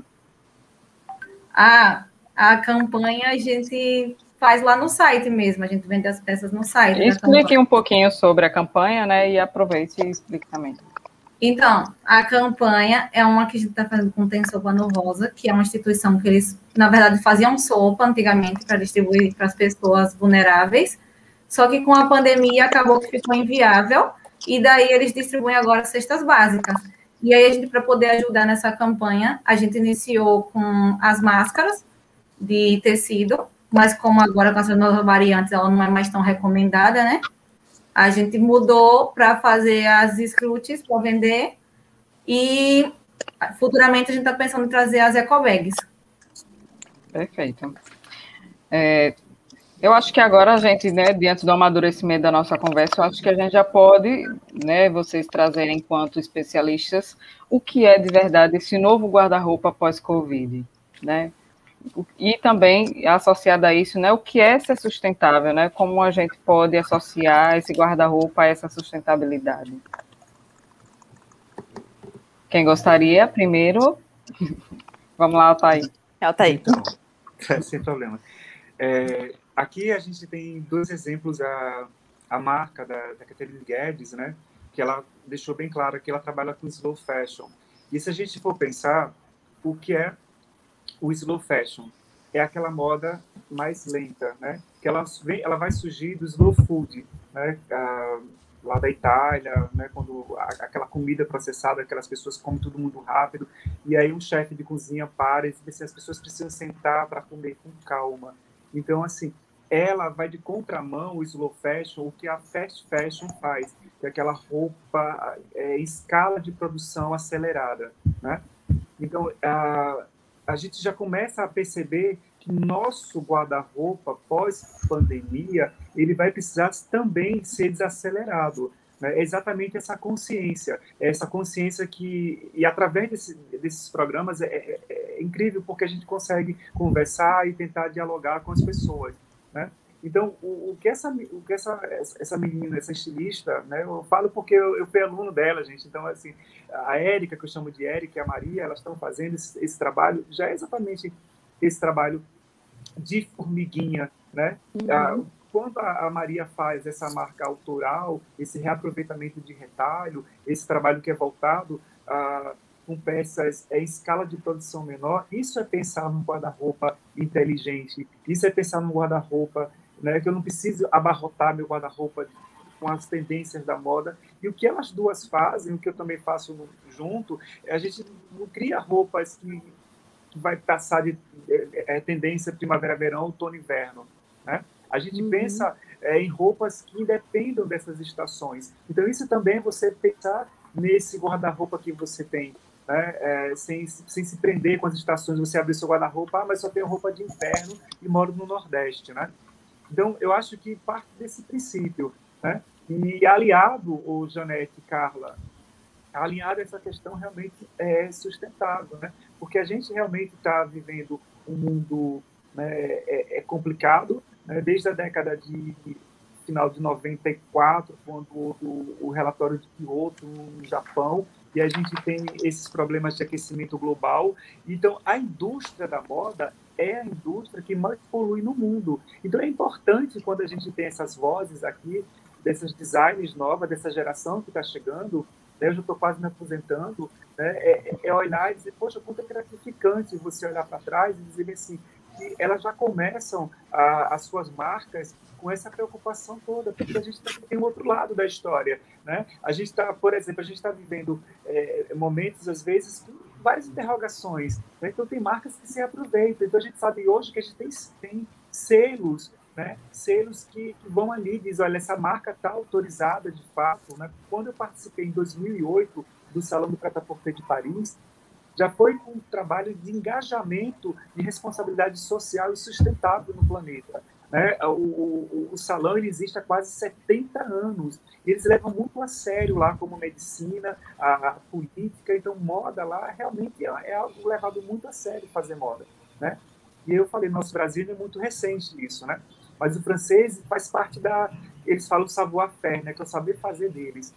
Então, quando eu cheguei lá, eles olharam se o tecido realmente não tinha agrotóxicos, se o tecido era realmente algodão, era, se era um linho 100% natural, ah, se eu tinha trabalhado com o preço justo com relação à, à, comunidade artesanal que eu tinha desenvolvido, se as, se as costureiras receberam. Então, é toda uma política, de fato, envolvida. E aí eu falo no. É, o Altair. Quando a gente fala de país, a gente não tem uma política pública voltada é, para produção cultural e design para fazer moda. Né? Nos países da, é, europeu ou nos países dos Estados Unidos, você existe políticas públicas voltadas. Né? Quando a Maison do Yves Saint Laurent ele, tenta, ele entrou é, em falência, na época o, o, presidente era Nicolas Sarkozy, a primeira dama, a Carla Bruni, disse não, a gente não pode fazer. Por quê? Porque essa marca faz parte de uma tradição da cultura, é como turismo, sabe? Então, hoje elas estão fazendo é, a, um, é, pequenininho, mas elas estão criando uma identidade única. E você vai olhar aqui para Sergipe e vai ver, poxa, mas essa marca trabalha, eu conheço, essa, sabe, esses designs. Então, parte desse princípio, esse novo. Eu falei que eu gosto de conversar aqui com vocês. mas está muito importante você está dizendo. Ao tempo que já chama as meninas também para conversa, né? É, é, mas... é, Pode falar, Catarina. É como o Altair falou, de, é, após o. Ainda estamos na pandemia, mas é questão da consciência das pessoas as pessoas estão procurando é, coisas com valor, consciência, marcas que entregam muito mais do que roupas descartáveis, entendeu? Essa questão de procurar um, um, uma marca com identidade, uma identidade sustentável. A gente, eu e Maria, que trabalha nessa parte do slow fashion também, as pessoas estão, é, estão mudando a cabeça, nem todas, né? Mas assim, foi um, um momento de reflexão de, de todo mundo. É, e as pessoas também estão tendo uma reflexão maior com o que veste. É, estamos consumindo menos, é, procurando é, consumir com valor, não apenas no o simples consumir por consumir, o simples comprar uma roupa por comprar, né? Que é a gente, a gente prega o, tudo, a gente vai de encontro ao fast fashion, que é como a Altair falou, né? Que a gente quer uma moda literalmente mais consciente e mais sustentável, que eu acho que é o que está acontecendo por agora, assim, pós o Covid. E como é que a gente sabe? É, com certeza. Eu vou aproveitar até subir Maria Clara e perguntar como é que a gente sabe que essa marca ela é sustentável, né? Ou essa marca, ou esse produto, né? Às vezes a gente compra roupa de maneira tão avulsa, não especificamente em, em, em, marcas, né? E aí, como é que a gente pode saber, né? Você pode responder a primeira pergunta, né? E depois, assim. Então, é assim. Eu acho, na minha opinião, que marca 100% sustentável nunca vai ter, né? Mas é você procurar marcas que se preocupem com toda a cadeia, que nem a Altair falou, da onde vem é, aquela fibra, como é feita, qual a condição dos trabalhadores.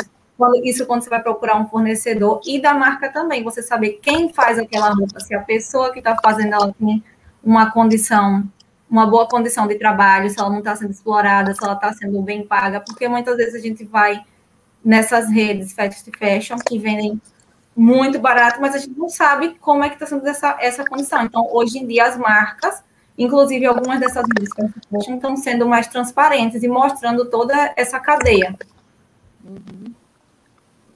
Bacana. É... Priscila Xavier tem, tem contribuído, contribuindo muito, né? Dizendo sim, roupa sustentável. É, Carlos Melo, ele tinha feito uma pergunta um pouco tempo atrás, né? Como faço. Ah, não era essa. Ele estava perguntando sobre sugestão de, de como, né, customizar ou organizar roupas para homem. É, eu acho que de alguma forma já foi respondida, isso eu estou mostrando, né, para que a gente interaja um pouco com os nossos ouvintes. É, e eu tenho mais uma pergunta. Tem mais alguma pergunta, Carlita? Eu tenho mais uma pergunta. Claro. Eu Por também favor. tenho.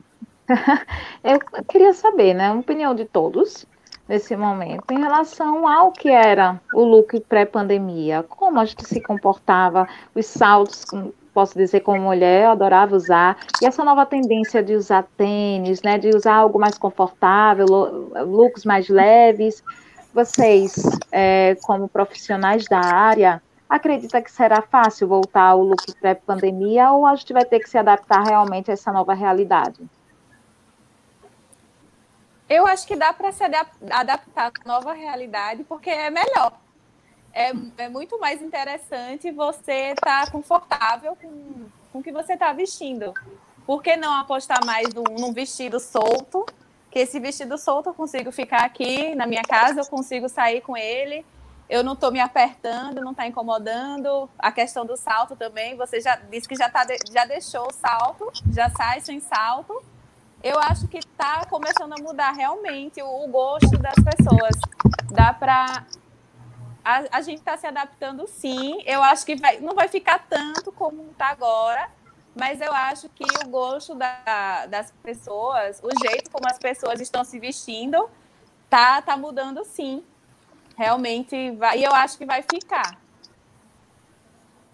É, acho que Porque voltar como era antes não vai, né? É. Porque a cabeça das pessoas também está mudando e as pessoas estão é. consumindo com mais consciência. Então, acho que antes como era não vai voltar, não. É, eu, só, eu, eu concordo é, com as meninas. Ah, é, na verdade, isso me preocupa um pouquinho. Em que sentido?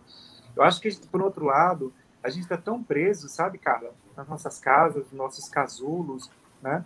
Que vai chegar um momento que as festas vão voltar, vão voltar a acontecer, as festas sociais, os bailes, e a gente sabe que também a moda é uma forma de se expressar, né?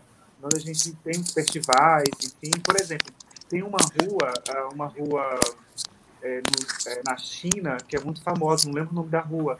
Quem tem TikTok que segue, aquelas pessoas que são bem estilosas, com as roupas bem extravagantes, casais, homens, mulheres, enfim, passando sempre naquela rua, é, aquela rua ali, aquelas pessoas levam aquelas roupas é, próximo de um shopping que tem lá nessa rua, que eu não lembro o nome dela agora, e elas se montam, se vestem só para desfilar nessa rua para serem filmados. Tem chamados caças, né, os caças é, é, de filmagem, de Instagram, de Twitter, de, de TikTok, essa coisa veloz também que a imagem que precisa, né, dessa coisa que a moda faz essa imagem. Assim como em Londres tem a, a Street Mark, assim como Paris, aqui como o Brasil tem em São Paulo, na, na Paulista, que as pessoas gostam dessa mutação de, de vestir para se extravasar, para mostrar a sua identidade, sair um pouco do, do normal, né? E a roupa tem esse, essa função, assim. Né? Então, eu acho também que isso ainda vai continuar, porque isso faz parte da identidade das pessoas. Né? Mas eu concordo com as meninas. É, eu, eu também acho que vai, mas menos. Acho que vai dar uma diminuída, assim. É, sim, eu concordo eu com vocês, porque a gente realmente precisa, porque assim, o planeta não está respirando tão bem, né? uhum. né? Eu acho que a pandemia, uh, quando você fala com relação a essa, essas marcas de vocês que são, que já nascem sustentáveis, eu, eu concordo também com Maria Clara, quando ela, ela diz é 100%, realmente é complicado em qualquer lugar do mundo. Mas existe já federações na Europa, alguns lugares que certificam essas marcas. No Brasil ainda é bem pouco isso, né? É, mas é, essa, essa transparência que Maria falou é muito importante. A gente tem internet de saber a marca, o local que ela está, a origem, quem ela trabalha, como que ela faz. Esse eu acho que já é um ponto de transparência. Né? Eu acho que isso parte desse princípio. E, e Uh, eu espero que realmente a gente. E aí tem outra coisa importante, que esse novo consumidor, e isso é muito importante bater nessa tecla, esse novo consumidor pós-pandemia, e a gente sabe que a gente está no nosso país e, e enfim, é, aí vai falar de economia, no momento que, a economia sobe, desce, né? E as pessoas vão voltar a consumir, mas essa, consumir com essa consciência, né? E o fazer slow fashion é algo que já é algo lento, é algo pensado, é algo que não vai uma peça da Maria Clara ou da Esplenda entrar em processo de escala de produção, você entrar numa loja como a C&A, uma Líder, uma Renner, um, uma Riachuelo, e você vai encontrar esse vestido que ela está usando de, de boa, de bolinhas, enfim, mil, só mudando a escala de produção, sabe? Eu acho que não é você comprar, a gente está vendo o que está acontecendo no mundo, quantos venezuelanos vieram para o Brasil, quantos ah, peruanos vieram para o Brasil e chegam logo em São Paulo. Né? Eu fiquei muito triste. Como não ficar triste com uma realidade dessa, vendo mães que não podem abraçar os seus filhos, mães que não podem estar com seus maridos, debaixo de uma fábrica, num galpão em São Paulo, trabalhando, chegando aqui no Brasil e tendo seus passaportes escondidos e, e, e trabalhar ali para mão de obra escrava, análogo à escravidão, em pleno século XXI. Então, é exatamente é isso você chegar e comprar uma peça que você sabe que por trás tem uma pessoa que foi escravizada. Ah, porque a peça é barata. É um outro processo. Talvez seria um outro programa aqui para a gente discutir essas com questões certeza. de valores. Né? Porque valor aqui é importante, porque isso que elas estão Sim, fazendo. Com certeza. É, é algo muito pensado, é algo muito delicado. Né? E, e, e, o, e, o, e, essa coisa do diferente, né? que só eu vou ter, ou, uh, ela realmente se torna mais cara. Tem algumas marcas, para você ter ideia, que estão fazendo um outro movimento lá em Paris, que é muito pouco, mas é importante a gente ficar antenado, é, chamado o, o Arab Technology. São, é, o Arab Technology que são as roupas vestíveis, são roupas que só são vestidas no virtual. Então já, já existem algumas marcas, pouquíssimas, ah, lá fora que já estão criando e você compra só para você fazer a sua mutação, o seu. Por isso que eu digo que a, essa mudança, essa virada, ainda vai, ainda vai demorar um pouco, porque a gente vai ter ainda essa, esse, essa chave aí com essas roupas ah, que são virtuais, que a gente não sabe se a pessoa de fato, se aquela roupa é, é, existe, sabe? Porque ela, ela, é, tão, é tão real que você compra aquela roupa só para vestir para o virtual. Né? Isso a gente já está tendo, não sei se vocês estão sabendo disso. Isso é outra não, tendência. Essa, essa é informação nova para mim. É, a Caterine teve um probleminha na sua conexão, mas Caterine, se eu retornar, oh, já voltou. É, voltou? Eu tenho uma pergunta, inclusive, para vocês. Voltou.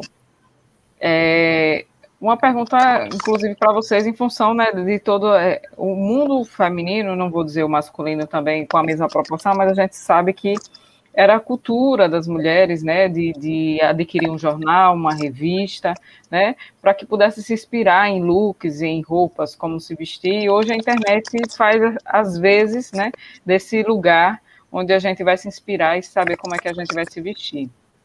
E hoje, principalmente, aplicativos, né, é, plataformas como Instagram, YouTube, etc., têm também nos auxiliado nesse processo.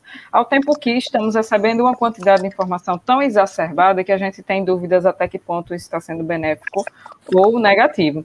Sob o ponto de vista de vocês, essas influências que recebemos hoje através das mídias sociais, de modo geral, e das redes sociais, elas são positivas ou são negativas? Vou colocar, vou chamar um por vez. Vamos lá, Maria Clara. Acho que a gente tem que saber filtrar essas influências e também ver o que, o que se adequa a você. Não é tudo que as pessoas estão dizendo que tem que vestir, o que é tendência, que você vai simplesmente vestir. É o que você, que nem eu falei, o que você gosta, é a forma como você se expressa. Então, você filtra para o que você acha que cai em você, cai melhor, cai bem. Perfeito. Caterine? É, informação, ter informação é sempre muito bom.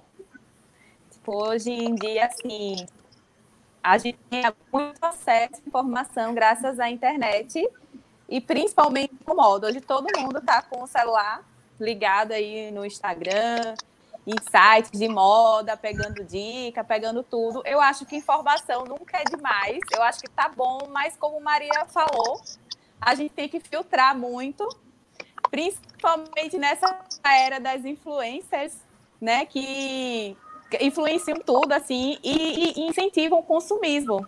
Tem essa questão também, né? De você estar tá ali querendo consumir o que estão usando, o que a blogueira tal está usando, o que a atriz tal está usando, aquela coisa assim, bem desenfreada. E a gente tem que usar um filtro realmente, como Maria falou, né? Para não ficar, não, não cair nessa do do consumismo desenfreado, mas eu acho que é, nós estamos vivendo uma época boa assim, que estamos tendo muita informação, principalmente na, em moda, mas sempre com, com cuidado. Ah, tá aí, obrigada. Então, eu concordo com as meninas, mas fazendo. Eu vou ser um pouco do contra. É, acho que informação, vocês trabalham com comunicação aqui, Carla e Janete. Eu acho que é, a informação é realmente como é, é sempre bem-vinda. A gente tem que ter cuidado, sim, é, nessa onda que a gente vai estar surfando para a gente não cair e não se afogar, porque ficou muito, é, tem muita coisa, né? Se vocês terem ideia, até a década de 80, por exemplo, jornalistas estrangeiros, jornalistas brasileiros que iam cobrir as semanas de moda mais importantes do planeta, que sempre começa é, sempre a Itália, depois Londres, depois Paris e depois Nova York. Então era proibido a levar máquina fotográfica. Né? Hoje, a gente assiste os desfiles nas primeiras fileiras. Né? Aqui em casa, eu assisti quase todos os desfiles da semana de, de moda de Paris, Londres, Nova York, é, dos Estados Unidos, inclusive da China, que está vindo muito forte por conta desses jovens que estão estudando lá em Paris e voltando para a China. Né? Essa coisa da cópia, lá a gente vai ser um momento que a gente não vai ver mais chinês copiando. E aí, falando de cópia, me preocupa com esse excesso de informação, e muito boa essa pergunta sua, Janete, porque, enquanto profissionais, eu, a Maria e a, e a Érica, Caterine Guedes, é, é muito. É, eu vou falar primeiro eu, né? Porque eu me sinto um pouco assim, um pouco triste quando a, aquele cliente, o possível cliente, até amigo, já chega com aquelas fotos do Pinterest, né? Ou chega com aquelas imagens que eu quero essa roupa. E aí você olha para o corpo da pessoa e, poxa, mas essa, essa forma não vai ficar legal. Então é aquilo que eu te falei, a gente estuda né, o corpo dessa pessoa para fazer algo mais próximo para ela, algo que ela vai ser lá no espelho, que é um sonho. Como você disse, foi um vestido de noiva que eu, eu não quero desapegar dele, né, porque tem todas as reminiscências de, de, de carinho, de tanta coisa bonita, que, que funcionou, né, que você se, né, suas memórias estão ali, tanta coisa que, que foi importante para você. Desse é, para gente, a gente quer realmente fazer esse vestido de, de noiva, esse vestido de sonho, ou essa roupa não para esse homem ou para essa mulher, né? E às vezes a gente se preocupa, porque hoje, não sei se com as meninas está assim dessa forma, as pessoas já chegam com roupas de outra influência, que o influência às vezes não tem nem a, a característica daquela marca, às vezes ele nem curte, nem consome aquela marca. Né? Eu gosto muito de consumir as camisas da, da marca da Esplendor, eu tenho inclusive umas três aqui em casa, né? Então, eu acho que parte desse princípio a gente tem que ter cuidado com isso e se preocupar com o profissional.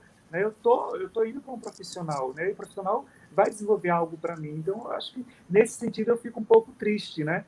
Quando a pessoa já chega, quando parte de um figurino é diferente. Eu vou beber nessas fontes, né? Que facilita o processo de criação, para eu poder ver várias imagens no sentido de me guiar para fazer um recorte desse, desse que, que eu, eu, eu monto, por exemplo, um, como se fosse um, um, um storytelling, né? Eu vou fazer uma história de, desse personagem. Então, eu vou. Ah, esse personagem consome o que? Ele gosta de comer, ele vive, qual a idade dele, onde é que ele mora, ele curte baladas, ele curte festas. Então, essas referências desse personagem eu vou conseguir criar uma peça, uma identidade para ele.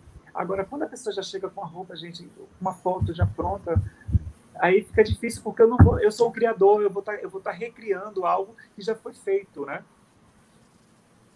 Perfeito. É, gente, já estamos nos encaminhando para o final do nosso programa. É, mas ainda assim nós temos, né, costumamos fazer um ato final. Ao tempo que, antes mesmo né, da, do nosso ato final, eu gostaria de subir aqui as contribuições. Né? A Priscila Xavier tem conversado muito aqui conosco, quero agradecer, e ela disse que é aqui a moda do Texas, as pessoas estão vestindo roupas comuns de casa mesmo. E interessante, né? Uma participação internacional aqui conosco. Obrigada pela participação. Janete, a Bruna Maria, deixa, por favor. É, um beijão para a Priscila. Priscila é uma fofa. A Priscila foi aluna, eu fui professor da Priscila. Ah, que bom que você está aqui com a gente. Ai, que ela ótimo. tem assim uma história de vida linda e ela assim ela faz umas peças que é muito fofa de ver, assim muito legal. Obrigado por estar aqui, Priscila. É, e a gente agradece também a participação, né? Que bom. É, Bruna Maria para Maria Clara, lindo trabalho, além de sustentável, social. O mundo precisa conhecer seu talento com a Esplendor, conforto, qualidade, sustentabilidade e valorização do Nordeste. Você é uma inspiração. Que lindo, né? Que ótimo que as pessoas já conhecem o seu trabalho e admiram. É, Sou da moda do lixo ao luxo e mais autoral, e a, roupinha, e a roupa identidade, que, e como vocês falaram, algo que caiba. Ela estava falando um pouco do trabalho dela. Muito bem, Priscila, muito obrigada também por você contribuir. Meninas, eu tenho mais uma pergunta para vocês antes da gente se encaminhar para o final, é como é, né, assim, a gente tem a ideia de que eu só vou procurar um estilista se eu tiver condições financeiras, né, porque a gente já, já, já cria esse um enorme tabu em relação ao profissional estilista. Se eu for para uma festa assim, sabe, aquela festa que eu nem sei o que é que eu vou vestir, aí eu vou lá procurar o, estilista para que ele confeccione algo para mim, uma roupa de festa. Mas eu queria que você dissesse para mim, é isso mesmo? Conta para mim, Caterine. Não, não é isso. Tá, tá mudando muito essa visão. Eu acho que é, essa visão também é, é mais forte aqui em Sergipe também, porque a gente não, tinha, não tem grandes marcas aqui, não tinha é, é, curso de moda, tal. As pessoas tinham muito a visão de que estilista é só você é, quer uma roupa de festa, chega lá no, no estilista, vou para uma festa, encomendo uma roupa de festa. Mas a profissão de estilista é muito mais que isso, é muito mais que criar uma roupa de festa. A Altair mesmo sabe que a UTI já trabalhou em, em marcas, sabe é a importância que é da, da gente estar tá criando. A gente cria tendências, né? Segue e passa para o público, cria as roupas, interpreta as tendências, trabalha com confecção também. E, e, isso é uma coisa assim bem antiga que eu acho que já está mudando aqui. Não é só questão de, de roupa de festa, não. Eu acho que a Altair né? Tem muita experiência nisso. Inclusive, eu e Maria Clara, né? A gente está nesse, nesse ramo de criar coleções prontas, Sim. né? Para o público. Isso. Catarina deu uma frisada. É, mas é importante, né? Até é, dizer para o nosso público que nos assiste aqui que está aí o igzinho delas, Eu acho né? que está mudando. É. Perfeito. Vou subir aqui também, olha, aqui é o perfil profissional da Caterine Guedes, em que ela também mostra, né, as suas coleções. A Maria Clara, ela também tem a sua marca, que é a Splendor. E Altair Santo, né, continua construindo, né, os seus modelitos através, né, deve mostrar um pouco mais seu trabalho lá no seu perfil social, e caso contrário, né, é só conversar lá com a Altair, bater um papo e conhecer um pouco mais do trabalho dele também, que é maravilhoso. Tá, gente, e aí se encaminhando sim agora de verdade para o nosso ato final, nós sempre, fazendo alusão inclusive ao nome do programa, né, nós sempre oferecemos um café né? Um café para alguém, para uma pessoa, para uma sociedade, para uma comunidade, enfim. E aí, é, esse café ele pode ser um café para o bem ou pode ser um café para o mal, pode ser uma crítica, né? Ele pode ser uma um, um, um, ato de amor, enfim, né? Os dias namorados está chegando. E aí, Carlita, eu vou começar com a Carla para vocês entenderem o tom do negócio e aí depois eu passo para vocês a palavra. Carlita, para quem vai o seu café? E você que está em casa também pode oferecer o seu café. Pois é, o meu café hoje ele vai um pouco frio. É, é Altair falou algo, é, vai frio, sabe? Porque Altair é, puxou um ponto extremamente interessante sobre as políticas públicas. É, a gente realmente encontra pouco espaço. Vamos falar do Sergipe, né? Para a questão da moda, para a questão dessa identificação, dessa representatividade. Fico muito feliz de ter esse espaço aqui no Café e Cia, de poder trazer profissionais. Gente, é sergipano, mas está no mundo. Então, que bom a gente ter pessoas que representam o nosso estado, que têm um trabalho né, que, que realmente nos representa, de que, sim, que a gente pode sim se identificar e não ficar buscando fora. A gente tem aqui dentro de casa, mas realmente existe a necessidade, sim, das políticas públicas favorecer, dar espaço, né, para que realmente possa ser ainda mais desenvolvido, mais visualizado, mais valorizado. Eu acho que é essa a palavra. Então, vai o meu café frio para as políticas que não entendem, não conseguem ainda enxergar a, a, a grandeza que é o trabalho com a moda, o trabalho de, dessa expressividade, é, como vocês disseram, né? A moda ela não é só um pano, ela traz realmente a questão do valor, a questão da representatividade. A gente consegue expressar o que está dentro através da moda, através do que a gente veste, uhum. né? Então, minha gente, vai esse café frio, sim, buscando, clamando e, claro, dando voz a profissionais como vocês que representam tão bem o nosso Sergipe aqui dentro e lá fora. Parabéns. Vou aproveitar, olha, a Catarine tá aqui para cá. Catarine, agora ah. você. Eu vou, vou dar, é, eu vou oferecer um café quente, primeiramente para vocês que nos deram essa oportunidade e para todo mundo que acompanhou a gente também, que nos deram esse privilégio de escutar a gente um pouco para vocês, um café bem quente. Ah, com certeza. E olha que não foram poucas pessoas, viu? É, e para você, Maria Clara? É, eu vou dar um café quente para as pessoas que valorizam as marcas e os artistas locais, porque aqui em Aracaju a gente tem muita riqueza que precisa ser valorizada. Eu só acho isso. e você, Altair Santo? Então, eu também vou eu vou parafrasear um pouco a Érica, eu vou dar um café quente, sim, com chantilly, expresso para vocês aí, a sua produção toda, e que tratou a gente com carinho enorme de, de ligar, de conversar, de preparar a gente antes daqui, para seu público que está aqui acompanhando. Eu acho que ter esse espaço aqui para a gente estar tá se posicionando, estar tá falando, apresentar um pouco, né, um pouquinho do trabalho é, dessas meninas. Talvez o meu não, porque as pessoas já conhecem um pouco, não estou querendo aqui exaltar longe disso, mas assim, eu sou muito, muito fã. É, um café quente para as duas também. Mas eu queria aproveitar, eu queria também mandar um café frio, se eu puder. Por favor. Olha, Fica à vontade. Um frio muito gelado. Assim, seria nem a topo do iceberg, seria o lá embaixo do iceberg, sabe? Do Titanic. para esse político aí que a gente está vendo que está acontecendo no nosso país, né?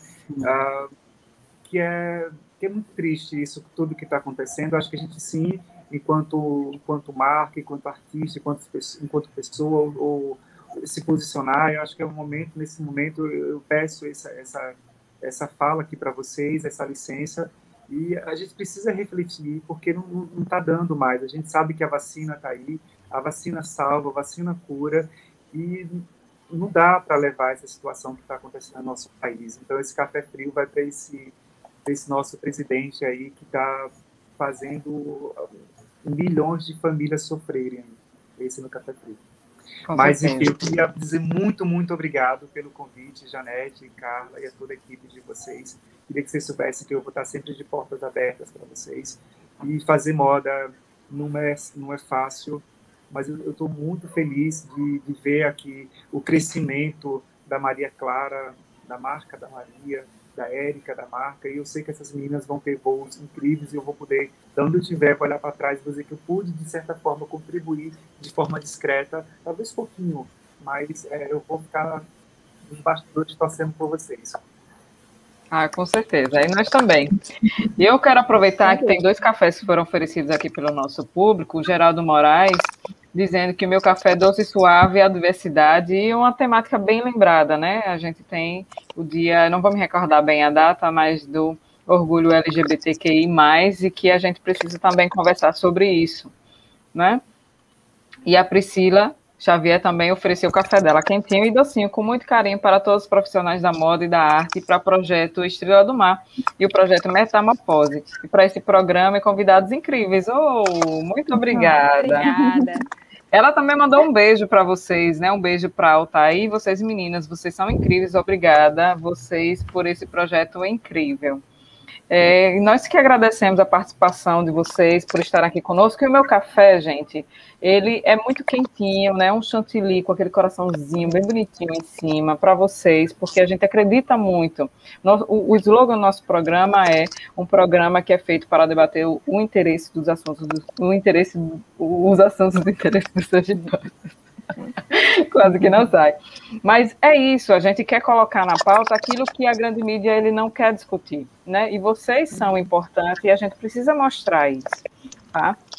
E quero dizer que eu quero também dar um café muito gelado, gente. Eu tô a, a, sensação é que quando a gente ouve mais uma nova notícia a respeito de que o Brasil está sendo retirado, né, colocado de canto no mapa de, de, diversas formas, em função das políticas que são executadas dentro desse país, a gente fica muito triste, a gente fica muito revoltado, porque não é isso que é o brasileiro, isso não nos representa, isso não é o que a gente quer construir.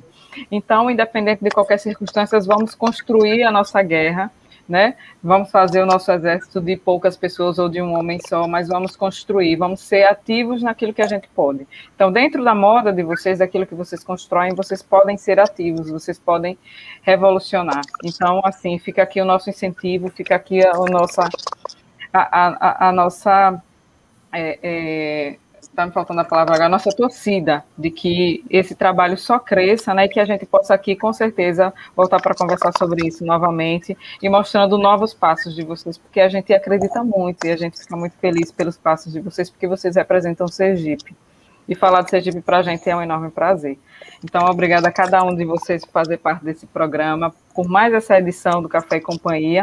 E até semana que vem a vocês, os nossos telespectadores, ouvintes, internautas, com mais um podcast, com mais um programa semana que vem. Esse programa também vira podcast e a partir de amanhã vocês podem ouvir nas plataformas digitais de sua preferência. Maravilha, até a próxima, gente. Foi um prazer estar com e aí, vocês. Vou deixar aqui em aberto só para vocês darem o último tchauzinho para os nossos telespectadores. Por favor, Catarine. Tchau, gente. Muito obrigada pela audiência, por terem assistido e, e ter, ter nos dado esse privilégio. Muito obrigada. Maria Clara.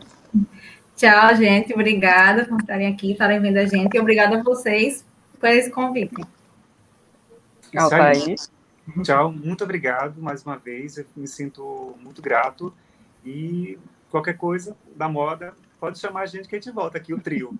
Ah, eu só acho. Eu espero, por favor, Café em Si, a produção aí, ó, por favor, ah, que no próximo possamos ser presencial, gente. Eu só acho, eu só é. acho. Vai dar tudo certo, nós, nós cremos. Vai tá, ter esse... tudo. As meninas vão desfilar também comigo.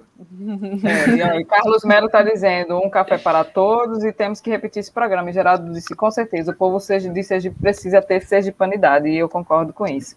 Gente, um, um feliz mês junino para vocês. Até semana que vem com mais uma temática do interesse dos sergipanos. Uma ótima semana a todos vocês, porque hoje é só segunda-feira, né? Então, temos uma semana inteira aí para desbravar. Um, um beijo em todos. Tchau, Franklin. Você chegou na hora do término. Boa noite. Tchau. tchau, tchau, gente. Tchau. Este podcast é um produto Comunicasse. Café e companhia.